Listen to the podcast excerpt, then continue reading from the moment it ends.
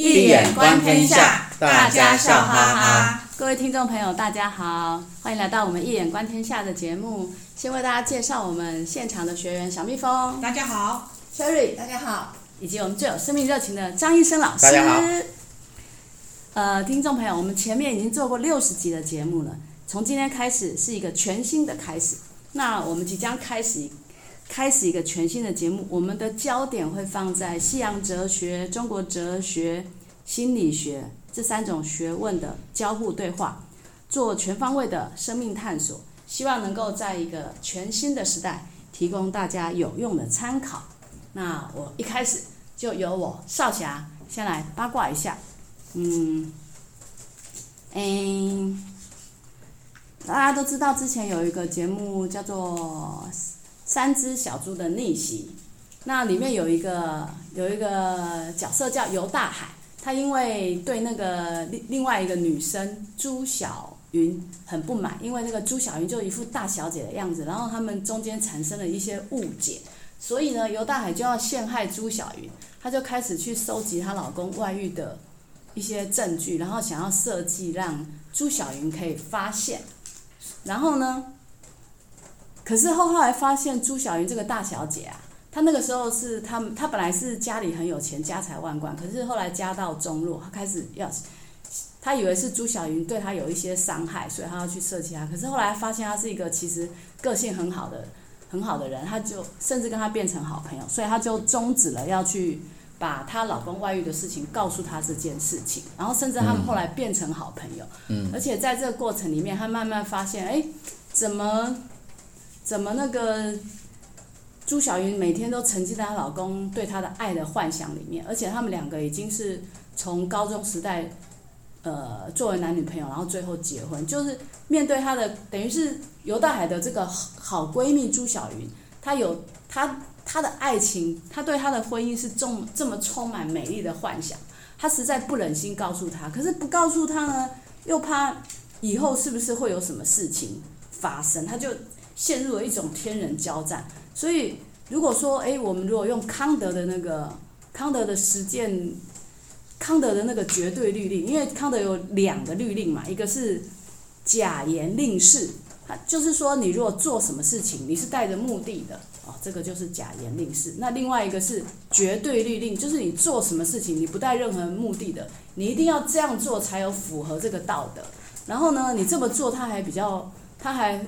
就是你如果要符合这个绝对律令的话，你可能又必须是，呃，又又符合普遍性，又符合理性，这样做才符合绝对律令。所以想要请问老师的是说，那他这样子到底有没有算是？他到底在如果说从康德的这个角度来看，游大海到底应不应该去告诉他的好朋友朱小云她老公外遇的事？那再来就是后来朱小云的妹妹也发现她姐姐。他姐夫外遇的事情啊，那作为他的妹妹，该不该去告诉姐姐呢？如果说我们请出康德这个老大来看的话，那应该怎么做才是符合康德所说的绝对律令？所以最主要的这个议题呢，这个少侠只要谈这个东西，是在谈这个康德的这个绝对律令、道德的绝对律令这个概念，它的可用性，或者是我们来思考它的这个精确性。嗯，那。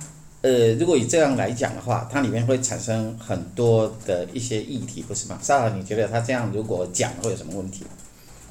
如果讲了，讲了，她那么爱她老公，她可能不相信他，他就讨厌游大海啊，对，他就骂他，不然就是崩溃啊，对，他没办法接受那个现实，然后就崩溃啊，崩溃。对啊，那这样的话是好吗？这样对朋友好吗？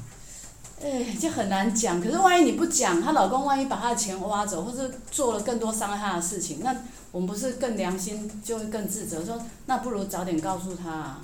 那那那以你来看，那既是又要讲又要不讲，那这样子会 不会啊？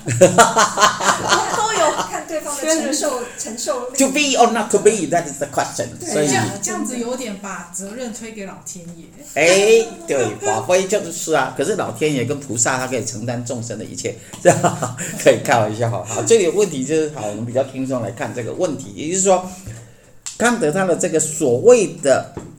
呃、uh，imperative category，对不对？就所谓的绝对立令、道德的绝对立令这样的观念，如果按照很严格的角度来讲，那就是说，如果你的呃闺蜜，呃她的男朋友有了外遇，或是老公有了外遇，对吧？对。是不是一定要跟她讲？这才叫符合良心，对吧？哈。对。但是，如果把人性看得这么简单的话，哈，我想大家都不会有什么挣扎。但问题是，你要去思考的是，如果从有效性 或是结果论来看的话，你搞不好会怎样？你会惹得一身腥，是不是这样？因为你如果没讲，第一，你如果没讲，搞不好人家他们过了就好了，没错，对吧？过了，什么叫过了就好？不是，他可能是一个事件而已啊，他一个他没有发现，有一辈子都没发现的一个幸福状态。而且对三个人来讲都非常幸福。张艾嘉演哪三个人？张艾嘉演那个电影。最爱里边，看，它里边你注意看哦，它里边事实上在处理这个情感方面，哎，他母亲事实上也都知道，对吧？可他有没有一直要把他 back up？没有啊，他都帮自己的丈夫医生解决掉所有的情爱上的干扰的问题，小三的问题，拿钱打发他走。啊，他们婚姻也一样都很好，所以同样是处理一个婚姻或者是一个情感外遇的问题，其实有多种，在生命的成熟度或是看法上，其实是不光只是一个所谓简单的道德律令可以来谈的。嗯，这是第一个。第二个就是，如果他离了婚，就像你刚刚说的，是，如果他因为这样而离婚，以后很不幸，他一定问你，都是你害的，对啊，所以都不要去碰了。可是这样有道德吗？不是，这这牵扯到。是道什么才是道德的问题？就是说，当我们从哲学角度来看的时候，当你谈道德，你必须谈道德的本质是什么东西，对吧？你去回到那个问题上面再去思考。也就是说，道德有很多种道德，呃，比如说职业道德，对吧？这是婚姻的道德，没错吧？婚姻呢，你要回归到婚姻的道德来讲，那婚姻的道德你就必须去看整个，比如以以哲学的这种思维来讲的话。呃，有关婚姻道德论方面是罗素最有名的嘛？他提出罗素婚姻的道德论，记得好像讲过了。像第三十九集在谈那个徐志摩的时候，老师有引入罗素，因为他的心灵导师是谁的心灵导师？徐徐志摩。对，徐志摩心灵导师是罗素，然后呢？然后。他老师就说，他好像罗素罗素认为说，如如果没有感情、没有爱情的婚姻，就不应该继续维持下去。因为那样才是那样是是导致他就难怪他要离婚，然后他会认为我们传统的婚姻是是不好。是的，所以到底什么才是婚姻的道？如果从罗素来讲的话，他认为，呀，有些人其实表面上做很漂亮的夫妻，事实上完全没有爱，对，那只是做个样子给大家看的东西。嗯那我们要思考个问题：如果男女本身这一对男女婚姻表面上很幸福，事实上在家里是冷，怎么讲？相敬如宾，其实是冷冰冰的，没有非常好的这种夫妻关系的对待。请问，以后他的小孩将来长大之后将如何自处？他所看到的是一个冷漠的世界，事实上他不会感受到，他也不知道该怎么样去在两性关系上有非常好的对待。其实这是在某个层次是不道德的，这更不道德。那反过来，你说离婚是一件不好的事情，但离婚之后如果刚好他建造是一个很幸福的婚姻，这应该不难看到嘛？对吧？在在一些当代社会里边，那他们很幸福的婚姻的对待里边，他下一代是不是所看到是不是他还相信这个世界是有美好的男女情爱关系、婚姻关系？那可能对将来的整个社会的和谐的发展是好的。所以你要去全面去思考这个婚姻的道德的问题，好，这这只是其中从复杂，这不会复杂。这样讲，如果我是那个游大海，我可能就不讲了。我觉得承担的责任好大哦。不是，对，你要不只是这样，你要再去思考别的问题。我再提另一个角度，就是说，我们婚姻一定建构在爱，对不对？对啊。可这个爱还要再从爱的本质再去探索一下。这个爱有真爱跟假爱，对吧？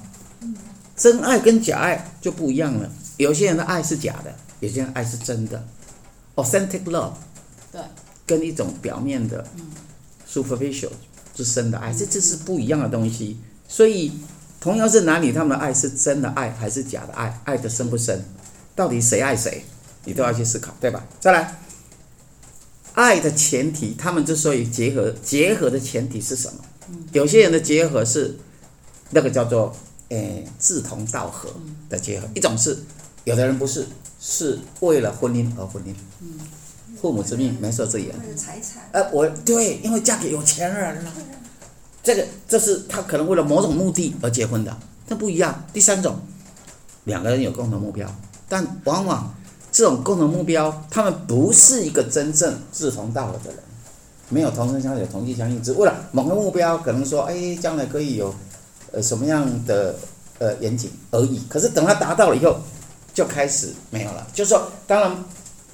哎，男女双方当然结婚啊，希望能够哎有一个还不错的家庭啊，有钱的婚姻啊，都达到以后再来呢，再来他们就没有了，没有以后他们会怎样？他们就分道扬镳，就在心灵上、事上，对，就形同陌路，因为他各自走他自己的路去了，所以这三种东西都会影响到你的结婚的前提，两个人的前提是什么？你要去思考，哲学嘛，你要去思考。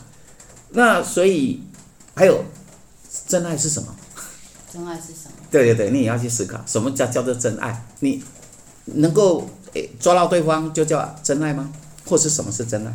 什么是真爱？呃，对，什么是真爱？所以你去为对方设想，让他能够快乐幸福，是真爱吗？种种，这是你要去再去谈的问题。所以这牵扯到的还蛮，如果用哲学思考来讲，要去都去设想到了，才可以去做一个正确的判断。然后你到最后就发觉，哇，就出来判断。对啊。所以少爷少爷刚讲的话，本来去宝宝一卡紧，对对对。对啊。这种问题。怎么判断？因为对很多事情都牵扯到预未知的未来。没错，那你要弄清楚。太多可能性。对，尤其是男女情感，你要搞清楚。世界上最难理清的就是男女情感，所以我们经常说，清官难断家务事哦。你怕包青天好了，这么伟大的一个清官，如果你要叫他判，他很大的困难是在于。那个爱的真正内涵的问性的问题，就是种种，不是你一个表面的东西可以去谈，只有谁知道，知道吗？男女之间的情爱的纠葛跟真正的那涵，天知道，就是，就是 God knows，天知道啊，知道吗？这所以这个就牵扯到没不是，当然如果我们从一眼观天下的话，我们就不会那么困难了。我们一眼观天下的时候。就可以知道说，所谓的这一个怎样的情况才会是一个非常好的婚姻关系。可是老师，你看这个这个题这个议题提出来，它只是一个婚姻。可是如果是生死大事呢？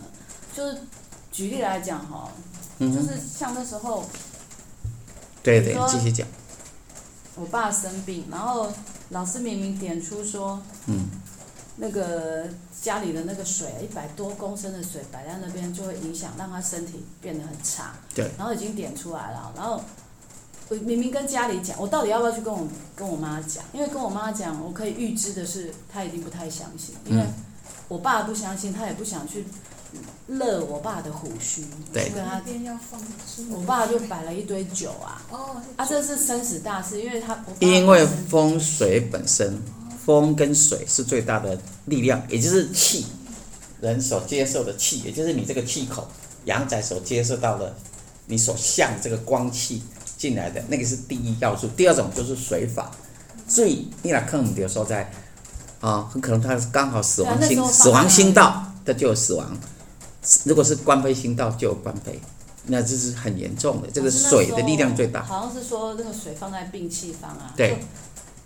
病死方，病死方，所以来年一定不能放，今年可以放，来刚好在过年的时候就要换掉。对啊，这是生死大事。对啊。那生死大事，这不不是只有道德，我已经来不及去思考什么道德，我只想着我到底应该怎么做。